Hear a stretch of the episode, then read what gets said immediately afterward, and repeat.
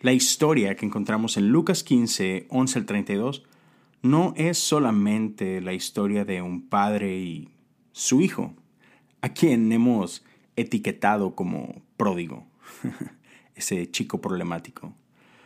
Esa historia es mucho más profunda que eso. Y el día de hoy, en este episodio 138, quiero platicarte de esto. Y así, con el mismo instrumento que creó todo lo que vemos y lo que no vemos, iniciamos este podcast. Bienvenidos a Cosas Comunes.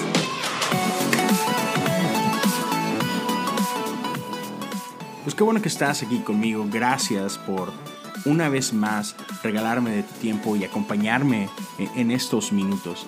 Ah, quiero darle las gracias a cada uno de ustedes por apoyar este podcast. Gracias por compartirlo en redes sociales. Gracias por sus comentarios. Gracias por esos mensajes directos de, apoyo. Son de mucho ánimo para mí.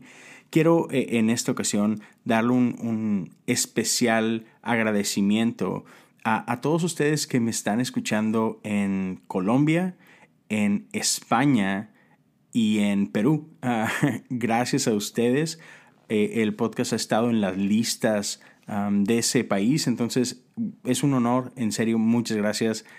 No deje de sorprenderme que me escuche gente en general, y, pero sobre todo gente en otros países, así como que, wow, este, qué honor, en serio, muchas, muchas gracias. Y el día de hoy quiero compartir con ustedes una historia que dentro de la iglesia es, es, muy conocida, que es esta historia del hijo pródigo, pero quiero, quiero darle un pequeño giro y, quiero llevarte un poco más allá de lo que al menos yo había experimentado con anterioridad. ¿no? Entonces, para quien quizá no conozca esta historia, déjame como que hacer un pequeño setup y después nos metemos, ¿no? Esta historia otra vez la encuentras en Lucas 15 y es una ocasión en, la que Jesús está sentado a la mesa en, una pequeña fiesta con en ese momento lo que eran los pecadores más, de más notoriedad de su época, ¿no? estaban gentes que se dedicaban a recolectar taxas, que eran súper odiados por, por la gente de Israel. Y dice la Biblia, y otros pecadores de mucha fama, o, como famosos pecadores, eran muy buenos en lo que hacían, sabían pecar bastante bien. Pero la cosa es que la gente, digamos que del círculo religioso de la época de Jesús, estaban muy molestos. No, no sé si tú has tenido amigos este, que, que es imposible que oculten lo que sienten. O sea, que si estás enojado, de que todo mundo se da cuenta que están enojados, ¿no? Si algo les ofendió, de que su cara los delata. Bueno, así de evidente era con estas personas, ¿no? Al grado que Jesús, yo creo que no solamente por ser Jesús, sino que podía escuchar sus, sus quejas. Y Jesús decide como que aclarar, ¿no? Porque esto, estas personas se preguntaban, ¿por qué Jesús decide pasar tiempo con ellos y no con nosotros, ¿no? Entonces, Jesús dice, va, ok, contestemos esa pregunta, ¿no? Entonces, en Lucas 15 Jesús cuenta tres historias. Y, estas historias pretendían ah, aclarar el por qué estoy con la gente que estoy, ¿no? Y la tercera historia es esta que conocemos como la historia del Hijo Pródigo. Entonces, puedes, si quieres y, y, tienes alguna Biblia por ahí, ya sea física o en tu teléfono, en la computadora, esto empieza del versículo 11 hacia adelante y cuenta Jesús que había un padre que tenía un hijo que de pronto, sí, se, no sé si quieres llamarlo de que se viste de valentía o de estupidez, y se acerca con su padre y le pide la porción de su herencia. Y de entrada es así como que súper obvio porque está de que bien mal este chavo, ¿no? O sea, vato, una herencia no se pide para empezar, una herencia se da. Y una herencia se da cuando la persona ha muerto. Entonces está súper mal rollo que este chavito llega con su papá y le dice, ¿sabes qué? Quiero el dinero de mi herencia. O sea, e-, es fácil entender esto que, que el chavo está diciendo, hey, por mí ya estás muerto, ¿no? Me da lo mismo este, y pide la herencia. Pero hay un par de cosas ahí que me llaman muchísimo la atención. Uno es que este chico hace una demanda, ¿sí?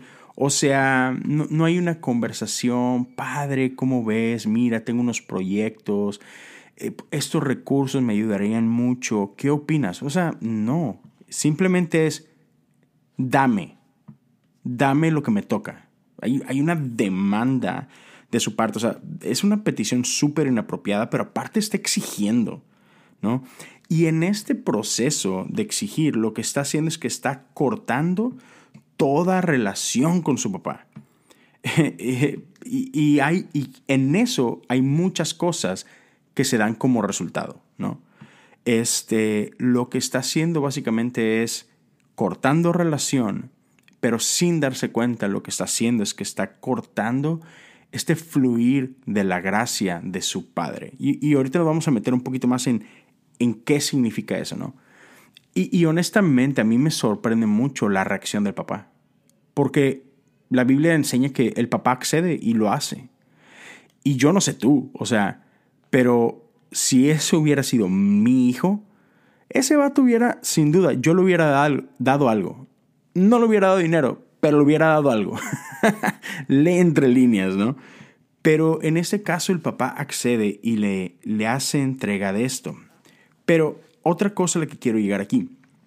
Cuando el chico le pide la parte de su herencia, la, Biblia dice lo siguiente, sea, dame la parte de los bienes que me corresponden. Y esa palabra bienes es, es clave.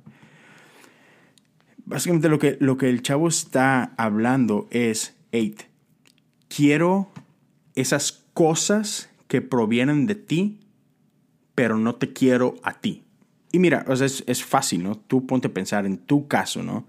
Si tú todavía vives con tus papás, oye, pues hay, hay ciertas cosas que, que, vienen con eso, ¿no? Tienes una casa donde puedes dormir, pues tienes tu cuarto, tu cama, o sea, todas esas cositas, ¿no? Tienes un lugar donde te puedes bañar, tienes alimento, tienes ropa, te pagan tus estudios, o sea, hay muchas cosas que vienen con, con el hecho de que soy parte de esta familia y este, estoy bajo bajo la protección de mis papás, ¿no? Tengo a lo mejor un carro que puedo manejar de vez en cuando, o si quiero salir este, con mis amigos, pues mi papá es bien buena onda y me da un poco de dinero, o sea, etcétera, ¿no? Entonces, pero lo que ese chavo está diciendo es, imagínate tú, hey, quiero seguir recibiendo todo eso parte de mi papá, pero pa, neta no quiero hablar contigo. O sea, no habrá una tarjeta de crédito que me puedas dar para yo gastar lo que yo quiera, vivir donde yo quiera, o sea, recibir todos los beneficios de ti, pero, pero no quiero nada contigo. Eso es lo que el chavo está haciendo, ¿no? Y esto me lleva a otro lugar. Quiero, y quiero que me acompañes a este jardín. sí, Génesis. E, e, este jardín, este, este paraíso donde Dios había creado todo, un ecosistema hermoso, perfecto, y había puesto a Adán y a Eva. Y ahí estaban, e, en en total bendición, ¿no? E incluso dice por ahí que, que Dios caminaba con ellos. imagínate esto, Adán, Eva y Dios caminando por, por los diferentes áreas del jardín, conviviendo, platicando. Ven, imagínatelo, o sea, pero, pero eran parte de este círculo de gracia increíble. Entonces, en el Edén, ellos quebraron ese círculo cuando creyeron una mentira. Y, esto es lo que hizo eh, la serpiente, ¿no? Que les dijo, hey, tú puedes disfrutar de todo esto y no necesitas a Dios. Si tú comes del fruto de este árbol, tú puedes ser como Dios. ¿Qué quiere decir? Puedes disfrutar de todas estas cosas, pero Él ya no está en la ecuación. Y por alguna razón eso fue atractivo para ellos. Y si somos honestos, yo creo que a todos nos pasa, que, de pronto ah, huimos de comunidad, huimos de relaciones. Y ya hay veces que simplemente queremos usar a la gente en lugar de estar con ellos. O sea, queremos los beneficios que vienen de ciertas relaciones, pero descuidamos las relaciones como tal, ¿no? Entonces, Adán y Eva creyeron que sin Dios podían disfrutar de lo mismo que tenían con Dios. De la misma forma que este chico creyó que si su papá le daba las posesiones, él podría seguir disfrutando de la misma vida sin su padre. Pero como te mencionaba, o sea, lo que hizo Adán y Eva, lo que hizo este chavo, es que ellos cortaron relación y al cortar relación cortaron el fluir de la gracia.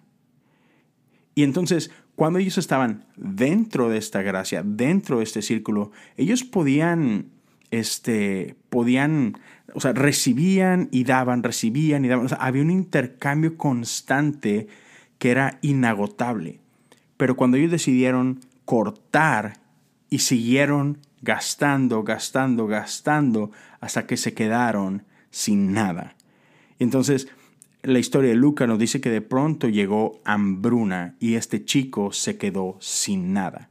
Claro que se quedó sin nada, porque ya dejó de recibir. O sea, él pensó que eso que tenía le iba a durar para siempre, pero obvio no, el río dejó de fluir. Obvio que va a dejar de haber agua. Obvio que vas a encontrarte en un punto árido.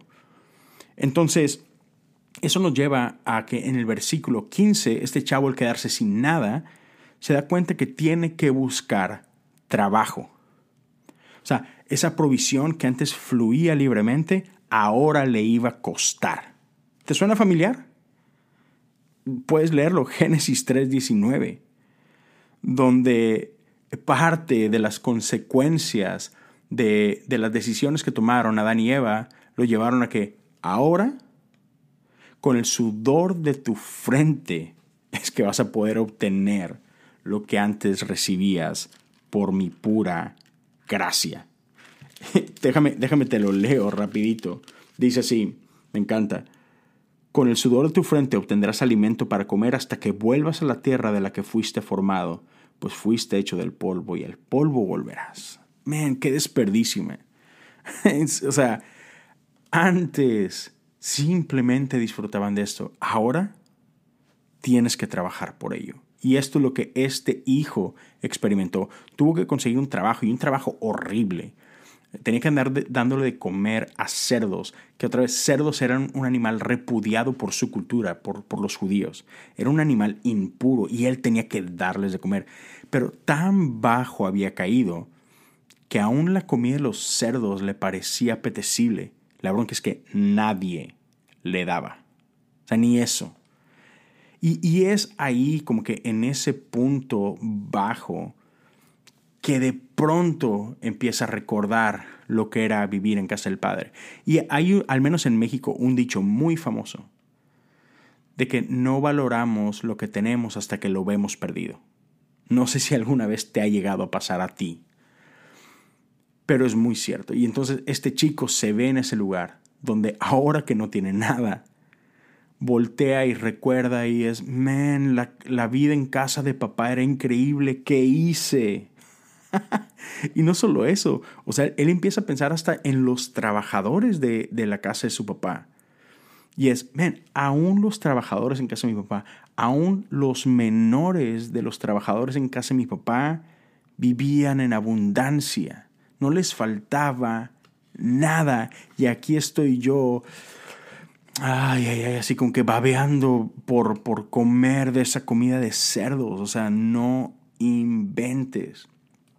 Entonces leemos que el cuate se, se, empieza a planear todo un speech y, man, voy a regresar a casa, ¿qué estoy haciendo aquí? Allá podría estar mucho mejor, pero él está consciente de lo que hizo. Él sabe que, que esta decisión de regresar a casa es riesgosa, porque él deshonró a su padre, él deshonró el nombre de su familia. Y él sabe que de acuerdo a, a la ley judía, y eso está en Deuteronomio, eh, con todas las de la ley el padre lo puede llevar a las puertas de la ciudad y junto a todos los ancianos de la aldea apedrearlo y matarlo. ¿Por qué? Por idiota, por estúpido, por, por necio por, rechazar la bondad de su padre. E, está ahí, está escrito, puede pasar. Pero a lo mejor llega en un punto donde que, hey, man, da lo mismo, ¿no? O sea, e, esta vida que estoy viendo no es vida. Si, si regreso y me apedrean, eh, chido, no pasa nada, ¿no? Entonces toma, ese, toma esa, como que ese reto y, ese, mide, mide los peligros y dice, venga, vamos, vamos por el riesgo. Entonces, pero cuando él se está acercando a casa de su padre, dice que su padre lo ve a lo lejos. Y su padre lo ve a lo lejos porque su padre nunca dejó de buscarlo, su padre nunca dejó de esperar. Y eso está increíble. El padre siempre estuvo buscando a su hijo y cuando lo vio salió corriendo hacia él. Y, y ahí en ese momento podemos ver como que esta, este, esta comparación desproporcionada de la maldad del hijo, de, de, la tontería del hijo y este amor que parece locura de parte de su padre, porque queda claro así como que, pato, no mereces tanto amor. Sin embargo, el padre lo ama por igual, a pesar de lo que todo el mundo podría pensar de que no es digno de recibir semejante amor. Y eso nos recuerda una vez más que la gracia es eso, es un regalo, es, no es algo que podemos negociar, no es algo por lo que podemos luchar y trabajar, y no, es algo que simplemente recibes.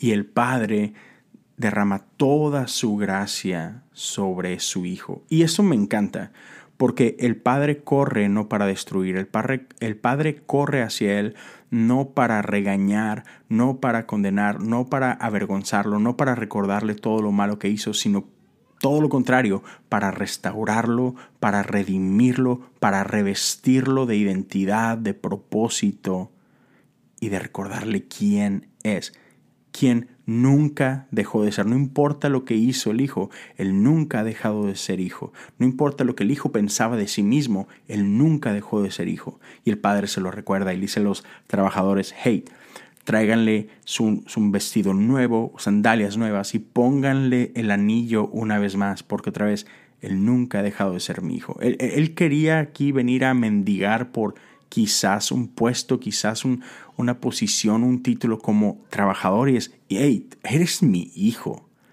Y, eso lo determino yo, el padre, ¿no? Pero lo, lo súper interesante es que el hijo pródigo no era el único hijo de esta casa. Había otro hijo, el hijo mayor. Y mira, y es aquí donde quiero regresar un poco al principio y recordarte, esta no es una historia simplemente de Dios y, tú que quizás te identificas con el rol del hijo, ¿no? De este hijo pródigo. Esta es la historia de Dios y el pueblo de Israel. Un pueblo que constantemente se dedicó a rechazar a su Dios. Y eso puedes verlo a través de todo el Antiguo Testamento. Es la historia de Israel constantemente rechazando a Dios y Dios constantemente corriendo a ellos, a rescatarlos y a redimirlos. Lo puedes ver desde el inicio, cuando tenemos a el pueblo que es rescatado de esclavitud y sacado de Egipto. ¿Y qué pasa? O sea, tan pronto cruzan el mar y están del otro lado, al poco tiempo Israel quita sus ojos de Dios y empieza a adorar a un becerro dorado. Así que, vato, te acabamos de cruzar el mar, todavía hay cuerpos de egipcios flotando ahí, o sea, no manches, y ya tan pronto abandonaste a Dios. Después lo vemos cuando el pueblo está ya en, esta tierra y, y están morando en el lugar de la promesa y el pueblo de Israel simbolizaban esta nueva oportunidad donde Dios quería enseñarle al mundo entero cómo se debía de vivir, cómo era vivir bajo un reino donde el rey es Dios y no ellos. ¿Y qué pasa? Israel voltea, eh, hasta ahorita venían siendo gobernados por jueces y por profetas y el pueblo voltea con, el profeta en turno, este Samuel y es, hey bro, queremos rey como los otros pueblos. Es un que, come on, ¿en serio? Y constantemente el pueblo de Israel está haciendo esto. ¿Se acuerdan de el profeta que Dios le manda ir y casarse con una prostituta? Así que Dios te he servido toda mi vida porque no puedo tener una buena mujer. No, no, no, ve por ella. Y obviamente esta mujer, a pesar de que se le da una vida buena, una vida nueva, corre a su vieja vida, a su viejo pecado. Y ahí va el pobre profeta otra vez a rescatarla de ahí. Lo vuelven a engañar y ahí va otra vez. ¿Por qué? Porque Dios está ilustrando, hey, Israel, este eres tú. Tú eres esta mujer. Y entonces en esta historia, cuando Dios está contando la historia de, de un padre y estos dos hijos, Dios les está dejando en claro que estos hijos representan a este pueblo, a este Israel. Y quizás unos se exiliaron a sí mismos, corriendo lejos de Dios, yéndose físicamente a otro lugar como el hijo menor. Pero ahora nos toca el turno del hijo mayor, que físicamente se quedó ahí, ahí estaba con su padre, pero, pero su corazón estaba lejos también. ¿Y por qué te digo esto? El padre preparó una fiesta porque el hijo menor había regresado, aquel que estaba perdido fue encontrado, aquel que estaba muerto ahora está con vida. Entonces cuando el hijo mayor regresa del campo de estar trabajando y, se encuentra con esta fiesta, se molesta. Dice, hey, ¿qué está pasando aquí? Yo no tengo nada en mi calendario, yo, no tengo ninguna notificación de una fiesta, ¿qué está pasando? Y los trabajadores le dejan saber es que tu hermano regresó y tu padre decidió celebrar. Y nos pidió que matáramos a al becerro gordo y, que pusiéramos ah, ropa nueva sobre él y le diéramos un anillo y, entonces estábamos festejando y él se indignó. Se indignó porque él creía que su hermano no era digno del amor del Padre, no era digno de ser parte de la familia. Él creía que él era mejor, él había tomado las decisiones correctas, él se había quedado y esto no es justo. Y entonces el padre sale por él y lo invita a la fiesta. Y el hijo se niega a entrar. Pero la respuesta del hijo es increíble. Con amargura le dice a su padre, una, le recuerda el pecado de su hermano como si fuera necesario, ¿verdad? Pero se lo deja saber a su papá, ¿ya te olvidaste de lo que hizo él? ¿Ya te olvidaste cómo manchó y arrastró nuestro buen nombre? y encima le dice, yo siempre he estado contigo. Pero me impresiona el lenguaje que usa este hijo y, el lenguaje es sumamente importante. Mira lo que dice.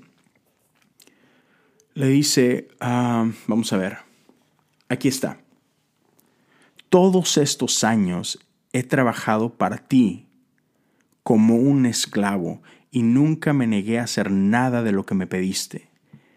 Y en todo este tiempo no me diste ni un cabrito para festejar con mis amigos. O sea, wow, e-, eso habla muchísimo. Pon atención a esto. Él, igual que su hermano menor, e-, él como que, dude, you're missing it. O sea, e-, estás viendo la cosa equivocada. Él pensaba o él llegó a creer que ese trabajo extenuante es lo que lo hacía aceptado. Pero él, si te fijas, se veía a sí mismo no como hijo, sino como esclavo. Yo he trabajado duro.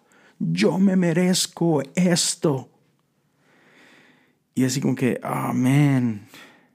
estás cometiendo el mismo error de tu hermano. Sí, tú te quedaste aquí, pero espiritualmente también estás exiliado.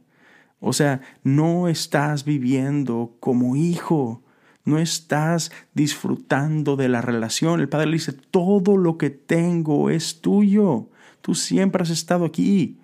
El problema no era el papá, el problema era el hijo. El hijo estuvo trabajando duro, luchando por una aceptación que siempre tuvo.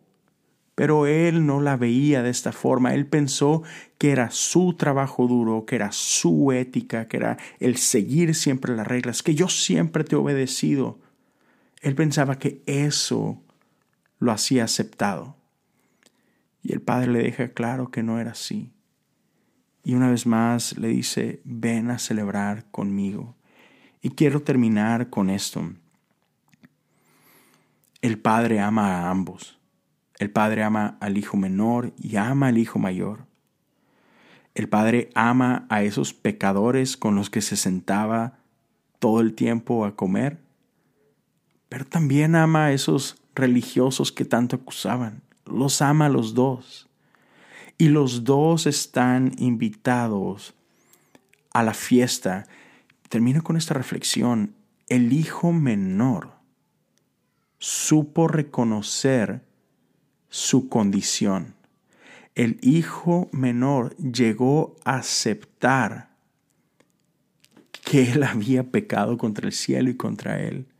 Él, entendió de que sí, sí, yo, yo hice esto, yo te lastimé, Padre, like, yo renuncié a ti, sí, yo lo hice, tonto. Y él decidió entrar. Eh, o sea, e, él pensaba que no era digno de nada. Él, él, estaba feliz si su papá le daba trabajo. Sin embargo, su papá le dice, no, no, no, no, no. Aquí hay toda una fiesta, todo lo mío es tuyo. Entra a la fiesta. Y el hijo menor entró a la fiesta. No sabemos cómo termina la historia porque de pronto Jesús la termina abruptamente, pero pareciera que el hijo mayor en su en, este sentido de justicia propia, él se niega a entrar a esta fiesta. Y lo que quiero invitarte a considerar es, no seamos nunca el tipo de persona que rechaza la fiesta que el Padre ha preparado. No, no, no seamos tan ciegos para, para pensar que, que la fiesta la merecemos por nuestras buenas obras, por nuestro duro trabajo, por nuestra obediencia ciega. No se trata de intercambios, no se trata de ganarnos el favor de Dios, no se trata de ganarnos gracia, se trata de relación. Estamos invitados a disfrutar de una relación con el Padre. Estamos invitados a recibir este regalo llamado gracia. No es algo que puedes ganar, no es algo por lo que tienes que luchar, es algo que tienes que disfrutar.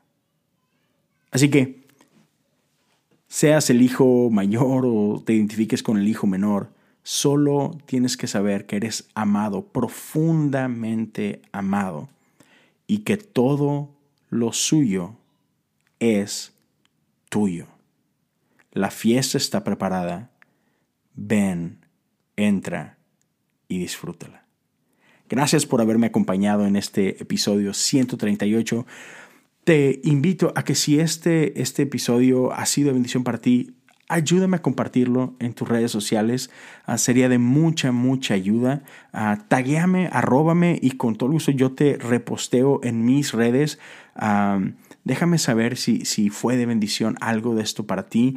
Y también, si lo estás escuchando en Spotify, te invito a que, a que le des follow ahí al podcast.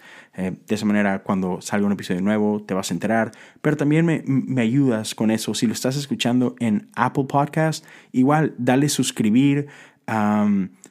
si puedes, deja un review ah, honesto. Si te gusta, si no te gusta, déjamelo saber. Y dale las estrellas que tú consideres. O sea, con total honestidad y libertad. Pero que lo hagas, que le des suscribir, que le des follow, que dejes un, por ahí estrella, un review. La verdad me ayudaría muchísimo. Este, gracias a todos los que ya lo han hecho. Eh, me siento mucho, muy honrado. Este, hey, y nos escuchamos muy pronto. Eh, es, es un privilegio, una vez más se los digo, es un honor poder contar con ustedes, con su amistad, con su apoyo. Les deseo una increíble semana. Cuídense bastante. Nos seguimos escuchando muy pronto. Dios los bendiga.